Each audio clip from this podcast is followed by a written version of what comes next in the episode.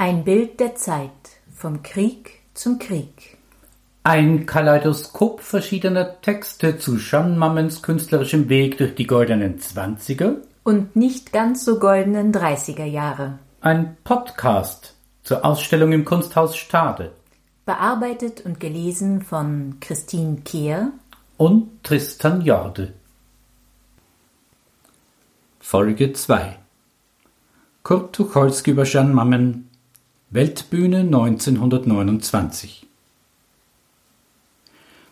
Die zarten, duftigen Aquarelle, die sie in Magazinen und Witzblättern veröffentlichen, überragen das undisziplinierte Geschmier der meisten ihrer Zunftkollegen derart, dass man ihnen eine kleine Liebeserklärung schuldig ist.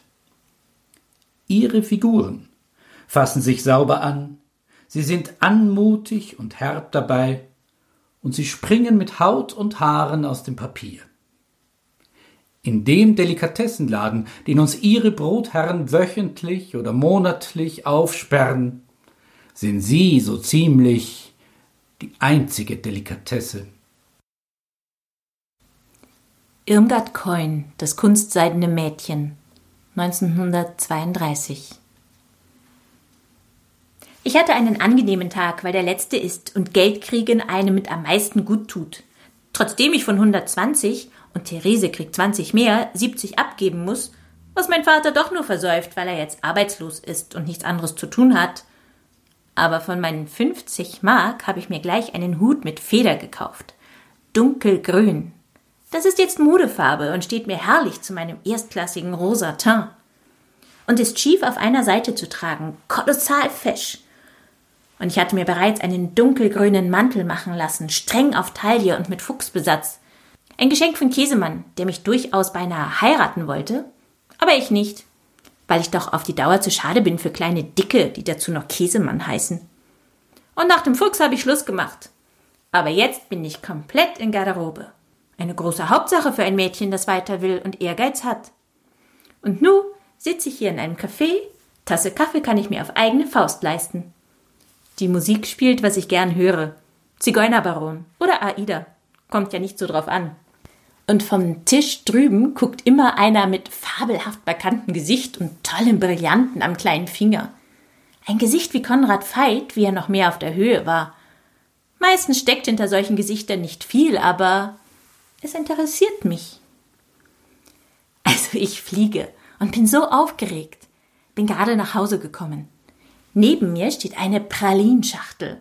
Ich esse daraus, aber die mit Cremefüllung beiße ich nur an, um zu sehen, ob eventuell Nuss drin ist. Sonst mag ich sie nicht. Und quetsche sie dann wieder zusammen, dass sie wie neu aussehen. Und morgen schenke ich sie meiner Mutter und Therese. Die Schachtel ist von dem Konrad Veit. Armin heißt er. Eigentlich hasse ich diesen Namen, weil er in der Illustrierten mal als Reklame für ein Abführmittel gebraucht wurde. Und immer wenn er mal vom Tisch aufstand, musste ich denken, Armin, hast du heute Morgen auch Laxin genommen? Und musste idiotisch lachen. Und er fragte, Warum lachst du so silbern, du süßes Geschöpf? Und ich? Ich lache, weil ich so glücklich bin. Gott sei Dank sind Männer ja viel zu eingebildet, um auf die Dauer zu glauben, man könnte sie auslachen. Und adlig wäre er. Na, so dumm bin ich nun nicht zu glauben, dass es lebendig herumlaufende Adlige gibt. Aber ich dachte, mach ihm die Freude und sagte, ich hätt's ihm doch gleich angesehen. Aber er hatte einen künstlerischen Einschlag und wir hatten einen sehr anregenden Abend.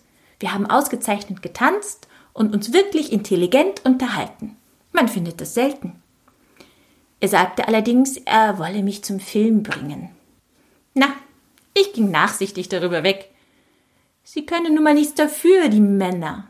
Es ist eine Krankheit von jedem, dass sie jedem Mädchen erzählen, sie wären Generaldirektor vom Film oder hätten wenigstens unerhörte Beziehungen.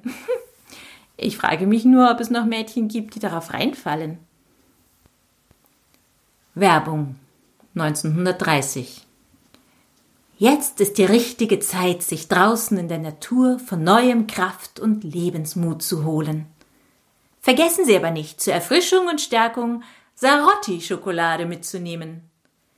Den wundervollen Geschmack verdanken die Sarotti-Erzeugnisse der sorgfältigsten Verarbeitung hochwertigster Rohstoffe. Sarotti Schokolade.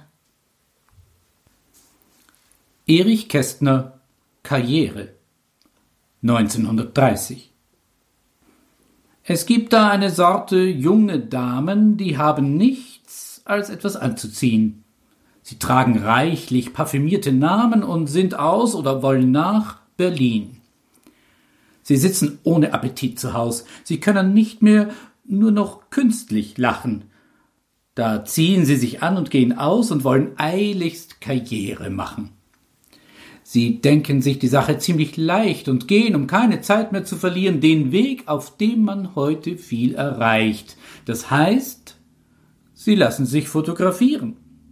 Man bringt sie dann in Fotokästen unter, sie hängen zwischen Schajapin und Solf, sie sehen entzückend aus und es steht drunter Ramona Silvaré beim Golf. Sie lächeln uns aus jedem Magazine auf Kunstdruckblättern gut getroffen an. Ramona in der kleinsten Flugmaschine. Die Leute staunen, was Ramona kann. Als hätte sie nie anderes getan, sieht man sie lächelnd am Volant und Steuer. In Wirklichkeit fehlt sie bloß Straßenbahn. Und oft ist ihr auch dieses noch zu teuer. Sie lächeln auch aus allen Modeheften und tragen Samt und Seel und Crêpe de Chine. Doch das gehört ja alles den Geschäften. Ramona selbst hat wenig anzuziehen. So lächelt ihr euch Löcher in die Backen. Es ist ja möglich, dass es Grübchen sind. Doch echten Perlenschmuck und Zobeljacken erwirkt man nicht mit Lächeln, liebes Kind. Ein hübscher Kopf ist fraglos ein Talent. Und nichts spricht gegen einwandfreie Beine. Doch das alleine, nichts als das alleine ist etwas wenig falls ihr sonst nichts könnt. Was nützen Fotos in den Magazinen? Was soll das Lächeln und das ganze Drum und Dran, wenn man sich schließlich kaum zwei Apfelsinen, obwohl man gerne möchte, kaufen kann? Wir hoffen, Sie gewannen Einsichten und Freude. Bis bald im Kunsthaus Stade.